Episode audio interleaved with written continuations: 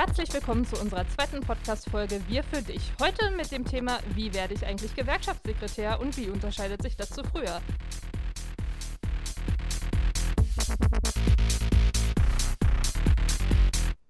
Und damit möchte ich auch unsere beiden Gäste heute herzlich willkommen heißen, den Oliver Heinrich und den Timo Bergmann. Hallo ihr beiden. Schönen guten Tag.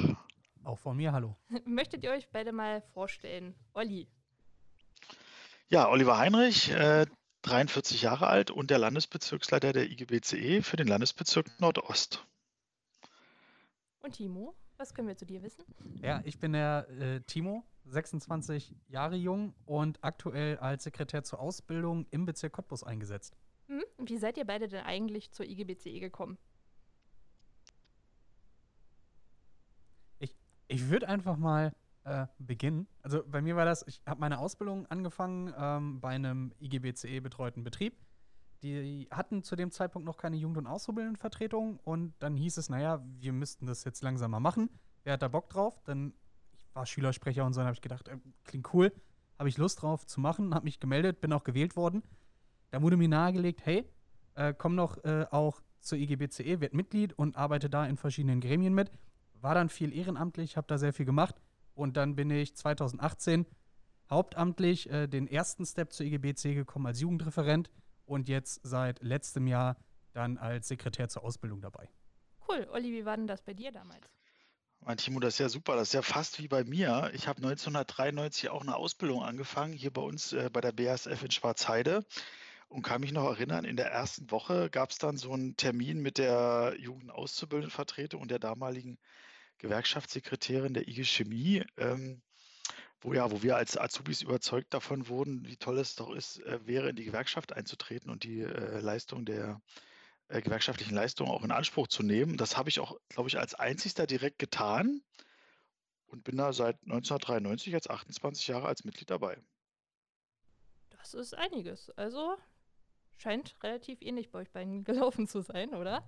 Lustigerweise sogar auch beide aus derselben Konzern Ach. gekommen. Also ich habe tatsächlich auch bei der BASF gelernt, aber bei einer anderen Gruppengesellschaft. Ach hey, beide aus der Chemie auch noch. Genau. Ja. So, ähm, Timo, du bist ja gerade Sekretär zur Ausbildung. Wie läuft denn das so ab? Wie kann man sich das denn vorstellen? Ja, ähm, das läuft so ab, dass man da versucht bekommt, möglichst alles, was so dieser Job als Gewerkschaftssekretär beinhaltet, mit auf den Weg zu bekommen, über einen Zeitraum von 18 Monaten. Man wird dann auf verschiedene Stationen geschickt. Zum einen lernt man verschiedene Bezirke kennen. Ich war jetzt zum Beispiel meine erste Station in Mainfranken, das ist so die Region Würzburg, Aschaffenburg, Bamberg.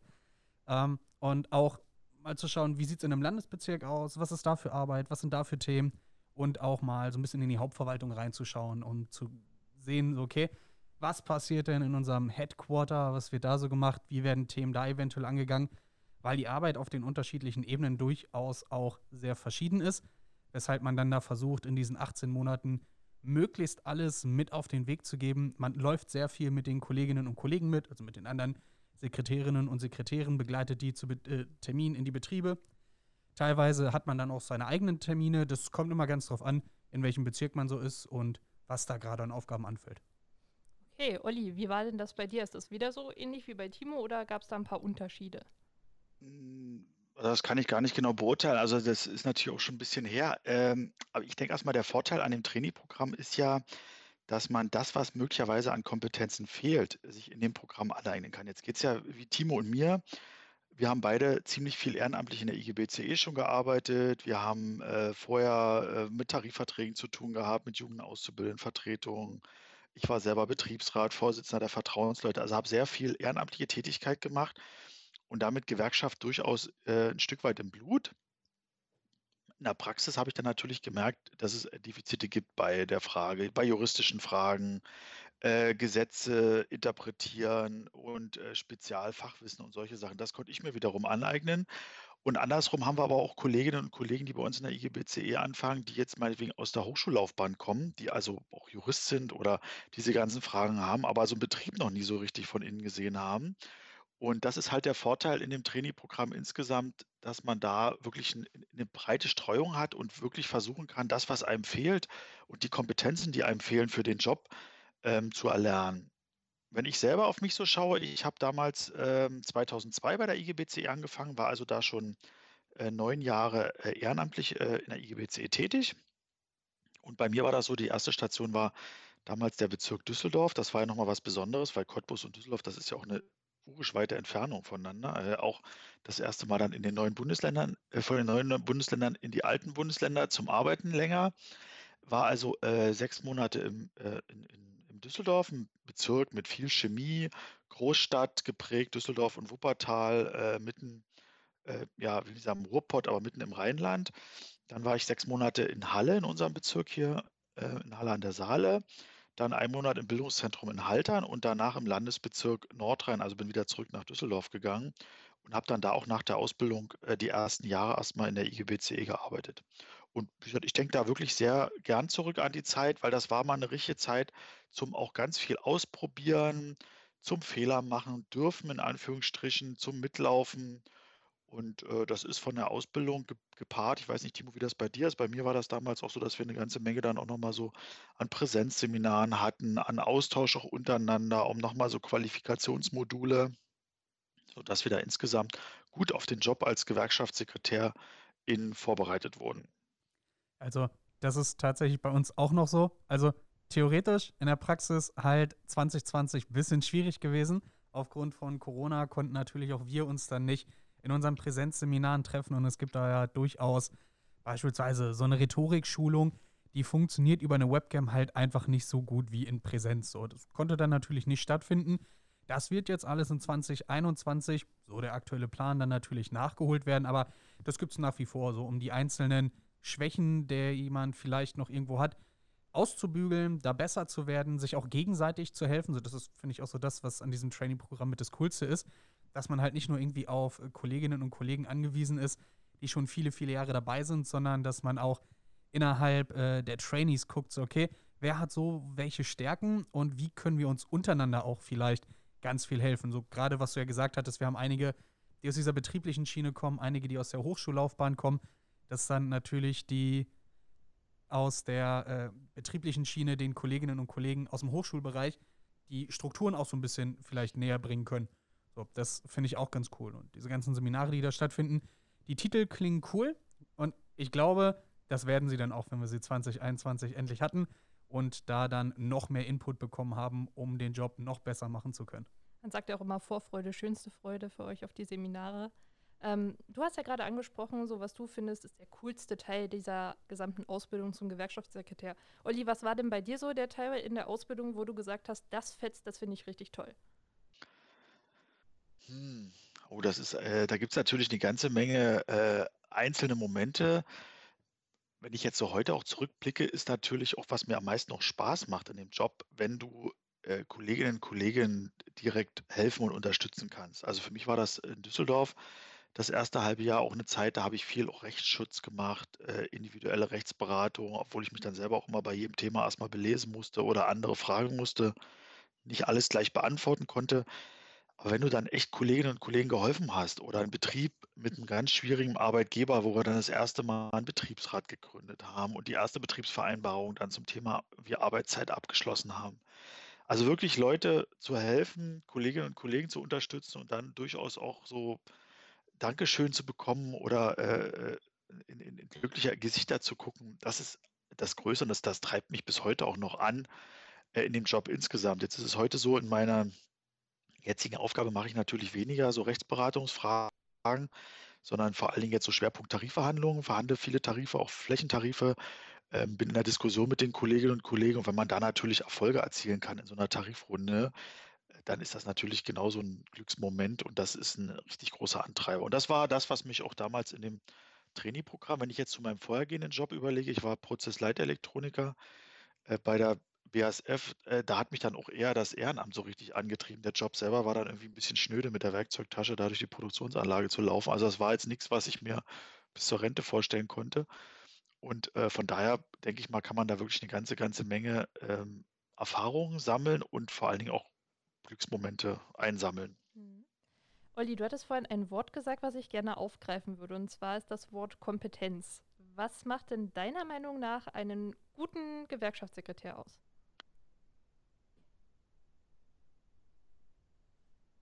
Ja, also wenn man jetzt mal bei der Frage Kompetenz nachdenkt, äh, ist vielleicht, das ist auch nochmal eine gute Botschaft an alle, die auch den Podcast hören. Natürlich muss man gewissen re rechtliche Fragestellungen beantworten können und gewisses Fachwissen haben. Aber das Fachwissen ist gar nicht so sehr im, in Vordergrund zu stellen, äh, weil man kann vieles sich belesen, man kann andere fragen. Eine große Kompetenz ist einfach, dass man zuhören kann, dass man auf Beschäft oder mit Mitarbeitern, Mitarbeiterinnen ins Gespräch kommen kann, dass man da auch keine Scheu vor hat. Eine gewisse Lösungsorientierung, also so dieses äh, durchaus Mutter-Teresa-Syndrom nennt man das ja manchmal, der so ein bisschen eingepflanzt sein muss. Also wenn ich also zu auf ein Problem komme, dann bin ich das bin ich bestrebt, da auch eine Lösung zu finden. Ähm, das sind die Punkte und was alle unsere Kolleginnen und Kollegen sind, äh, hoch engagiert. Also eine, äh, die Frage, ob dann die Arbeitszeit manchmal nicht so ganz die Rolle spielt oder auch wann ich meine Arbeit mache. Also wer sich nach einem Schreibtischjob äh, sehen, der von 8 bis 16 Uhr irgendwie jeden Tag ist und dann packt man seine Tasche zusammen und fährt nach Hause. Der ist, glaube ich, bei uns als Gewerkschaftssekretär nicht richtig aufgehoben, sondern es ist ein Job, der einen durchaus auch ein Stück weit rund um die, rund um die Uhr fordert, aber andersrum eben auch ein hohes Maß an, an Eigenverantwortung hat. Man kann halt seinen Job auch selber gestalten. Also es ist auch nicht so, dass man jetzt ständig warten muss, bis der Vorgesetzte einem sagt, die Bezirksleiterin oder Landesbezirksleiter macht dies, macht das, macht jenes, sondern man kann sich in seinem Job natürlich auch sehr individuell auch ausbreiten und kann so ein bisschen gucken, was liegt mir am meisten, was mache ich gerne, worauf habe ich richtig Lust und das auch nach vorne treiben. Ja, Timo, würdest du da gleich anknüpfen? Wie ist denn so deine Sicht der Dinge? Also ich bin da, bin da sehr nah beim, beim Olli. Also ich finde vor allem Empathie ist halt auch ein ganz, ganz wichtiger Punkt, weil man trifft auf sehr viele, sehr unterschiedliche Menschen. Selbst wenn sich manchmal die Fragestellungen, die, denen man begegnet, gleichen, ist die Antwort eigentlich nie dieselbe und es kommt vor allem auch immer darauf an, welche Personen stehen dahinter.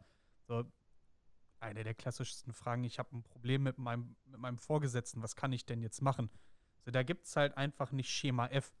So, klar, kannst mit dem reden. So, das ist erstmal immer das Einfachste, aber da muss man so ein bisschen den, halt den Blick haben können. So, okay, wie ist jetzt das Mitglied drauf? So, ist das vielleicht jemand, der selber auch sehr impulsiv ist? Ist das jemand, der vielleicht sehr zurückgehalten ist?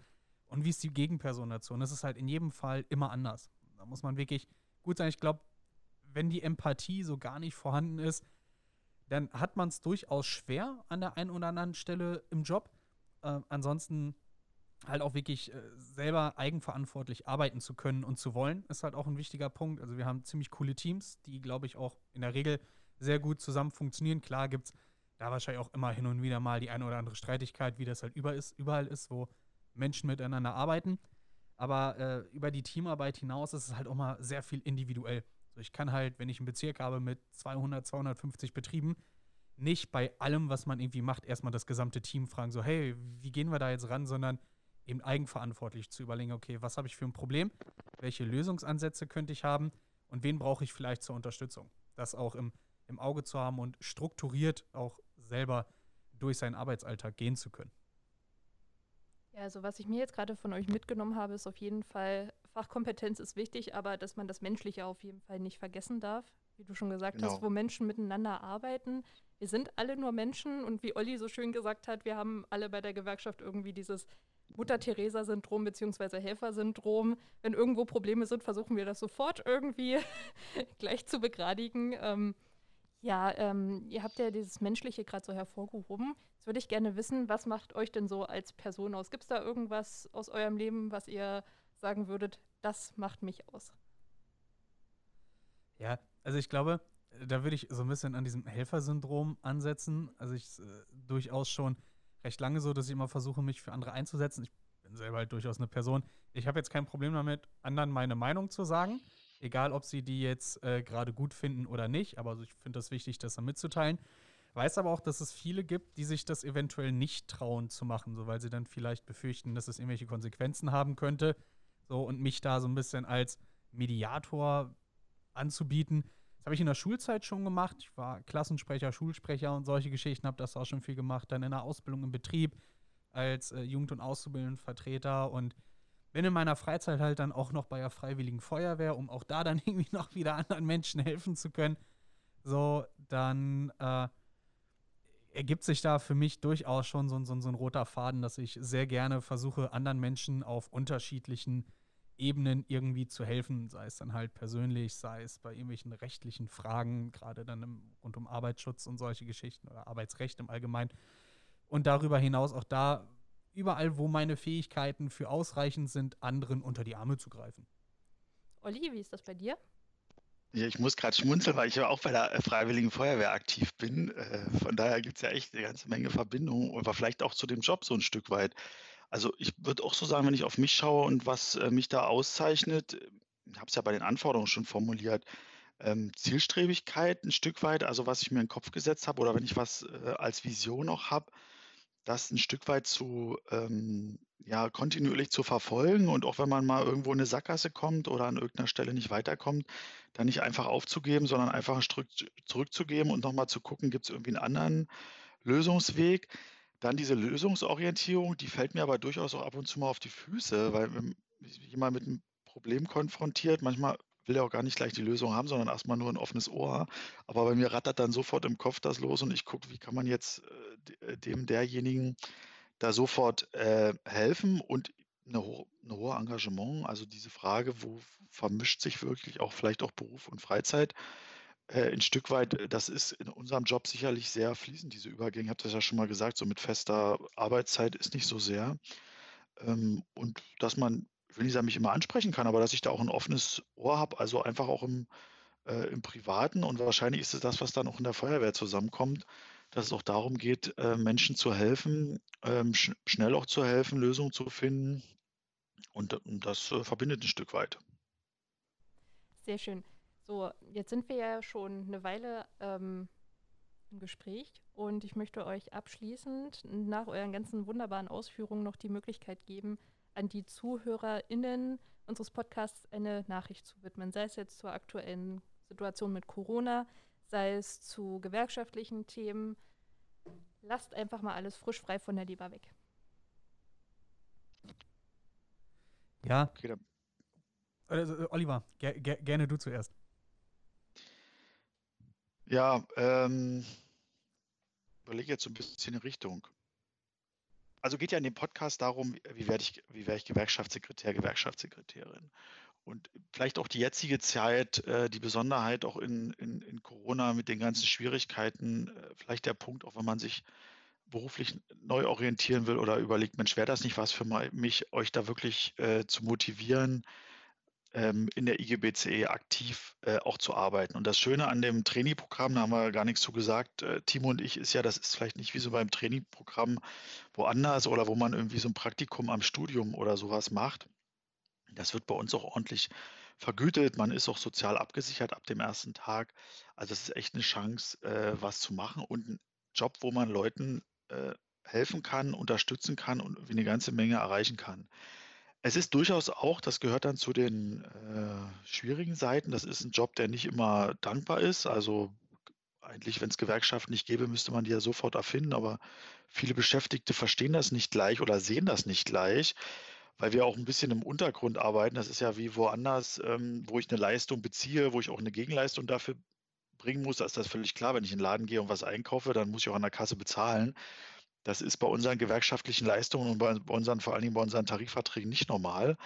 Ähm, da ist es halt so, die Leistung kriegt man und da kann man einen Beitrag bezahlen oder auch nicht machen. Und da zu überzeugen, dass es eben nicht selbstverständlich ist und dafür auch viel Kraft aufzuwenden, ist ein bisschen schade, weil die würden wir sicherlich viel lieber in Tarifarbeit äh, umsetzen. Und ich glaube, wir würden auch nochmal einen Schwung bessere Arbeitsbedingungen und auch bessere Tarifverträge bekommen, wenn wir mehr Beschäftigten hätten, die sich auch gewerkschaftlich organisieren. Jetzt sind wir vielleicht in unserer Branche da nicht unbedingt die, die da große Probleme haben, aber wenn man in den öffentlichen Bereich reinguckt, äh, was weiß ich, ins Friseurhandwerk, in, in andere Bereiche, überall da, wo jetzt Mindestlohn auch greift, weil Gewerkschaften einfach nicht in der Lage sind, ausreichend Stärke zu entfalten, ähm, dann ist das sicherlich eine Schattenseite, aber für alle, die den, den Podcast auch hören und jetzt nicht unbedingt Gewerkschaftssekretärin, Gewerkschaftssekretär sein wollen, vielleicht auch nochmal eine, eine Gedankeninspiration, dass natürlich diese ganze gewerkschaftliche Arbeit, die wir leisten, auch irgendwie gemacht werden äh, muss auf alle Fälle. Das wäre schlimm, wenn es das nicht geben würde und am Ende aber auch irgendwie finanziert werden muss. Und deswegen brauchen wir viele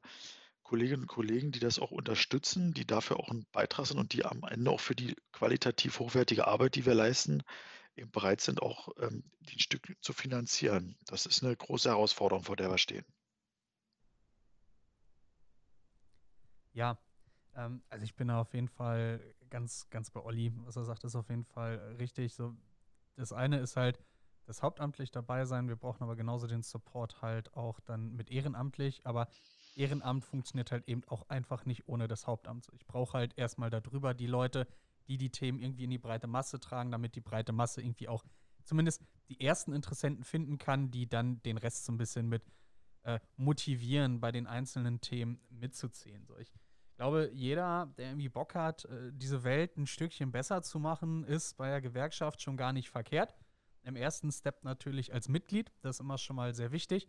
Da unterstütze ich zumindest, wie der Oliver gerade gesagt hat, schon mal mit meinen Mitgliedsbeiträgen, dass dort die Gewerkschaft entsprechende Arbeit leisten kann und im nächsten Step dann eventuell aber eben auch sogar hauptamtlich zu werden, zu sagen, okay, ehrenamtliches Engagement wäre irgendwie cool, aber ich habe jetzt Lust, das Ganze noch auf ein höheres Level zu tragen. So, wenn Freunde mich beispielsweise fragen, so, warum bist du eigentlich zur Gewerkschaft gegangen? Warum hast du deinen alten Job nicht weitergemacht? Dann sage ich auch mal gerne so, ich habe für mich so ein bisschen auch mein Hobby zum Beruf gemacht. So, ich habe halt sehr viel ehrenamtliche Arbeit gemacht. 2017 war mein letztes vollständiges Jahr im Ehrenamt. Äh, ich war halt 76 Tage 2017 nur für die IGBCE unterwegs durch die ganzen Ehrenämter, die ich innehatte. So die Hälfte davon an Wochenenden. So, es ist halt, Gewerkschaftssekretär ist halt nicht nur ein Beruf, das ist durchaus auch eine Berufung. So, ich bin überzeugt, das ist nicht für jeden was, aber jeder, der irgendwie Bock drauf hat, sollte sich da echt intensiv Gedanken drüber machen. Und ich glaube, vielleicht noch so eine kleine Message an alle, die noch jünger sind. Und also mein Alter, also Anfang 20 bis 30 so in dem Rahmen. Und die überlegen, ob Gewerkschaft hauptamtlich für sie was sein könnte, äh, passt der Zeitraum gerade auch total super, weil wir aktuell ja noch dabei sind, wieder ähm, ein paar JAV und Jugendreferenten zu suchen. So Projektstellen, die zwei Jahre lang gehen, wo man dann erstmal überwiegend, äh, beziehungsweise eigentlich ausschließlich im Jugendbereich unterwegs ist, die da super, super wichtige Arbeit an der Basis machen, so, weil wenn wir die jugendlichen Mitglieder nicht von uns überzeugen können, wird es nach hinten raus immer schwieriger. Dafür brauchen wir diese Kolleginnen und Kollegen einfach. Und es ist eben eine Möglichkeit, schon mal zwei Jahre in dieses Gewerkschaftsleben reinzuschnuppern und da schon mal auch das ein oder andere nebenbei mitzubekommen. Wenn ich an meine Zeit als JV und Jugendreferent denke, habe ich da auch schon sehr viel Arbeit der Kolleginnen und Kollegen im Bezirk mitbekommen, was dann der Sekretärsjob mit sich bringt und konnte da eben schon die ersten Eindrücke sammeln, so ob ich das interessant finden könnte, ob das was für mich ist. Und jeder, der eben so im, im Bereich 20 bis 30 ist und überlegt, hey, hauptamtlich Gewerkschaft, wäre das vielleicht für mich, für den wäre vielleicht echt so das Thema JAV und Jugendreferent nochmal was, darüber nachzudenken, um da schon mal reinzuschnuppern. Und danach dann eben, äh, so wie ich das im Prinzip gemacht habe, auch ins Trainee-Programm einzustarten, zu sagen, okay, waren zwei coole Jahre, jetzt habe ich Lust, nicht nur Jugendarbeit zu machen, sondern noch mehr ich möchte die Organisation noch mehr unterstützen, mehr Leute von uns überzeugen und einfach unsere Ideen und unsere Überzeugung weiter in die Republik tragen, damit wir einfach noch größer, noch stärker und noch viel mehr wichtige Arbeit leisten können für die Leute da draußen. Sehr schön. Also um das nochmal kurz zusammenzufassen, am besten sofort Mitglied werden, dann sich im Ehrenamt engagieren und dann in die hauptamtliche Phase gehen, wenn es einem richtig Spaß macht. Klingt nach einem genau super Plan. Ist ein super Fahrplan, oder? Finde ich auch. Also ich danke euch beiden erstmal für eure Ausführungen. Vor allem merkt man, dass euch der Job richtig Spaß macht, dass ihr beide richtig dafür brennt. Wer von den ZuhörerInnen jetzt noch andere äh, Stellungnahmen zum Job, warum Hauptamtlichkeit Spaß macht, ähm, vielleicht hören möchte und gerade das die erste Folge ist, die man hört, dann könnt ihr auch zu unserer vorhergehenden Folge gehen. Da gibt es dann nochmal von drei äh, Gewerkschaftssekretären aus unserem Bezirk Cottbus die Stellungnahme, nämlich von Tobi, Ute und von Philipp. Und ich bedanke mich bei euch beiden, dass ihr euch die Zeit genommen habt, heute mit uns darüber zu diskutieren und eure Ansichten mit uns zu teilen. Herzlichen Dank auch an euch. Das haben wir gern gemacht. Auch von meiner Seite aus. Sehr gerne. Das war's auch mit unserer zweiten Folge Wie werde ich Gewerkschaftssekretär des Podcasts Wir für dich aus der IGBCE Cottbus. Wir danken euch fürs Zuhören und freuen uns auf die nächste Folge. Auf Wiederhören!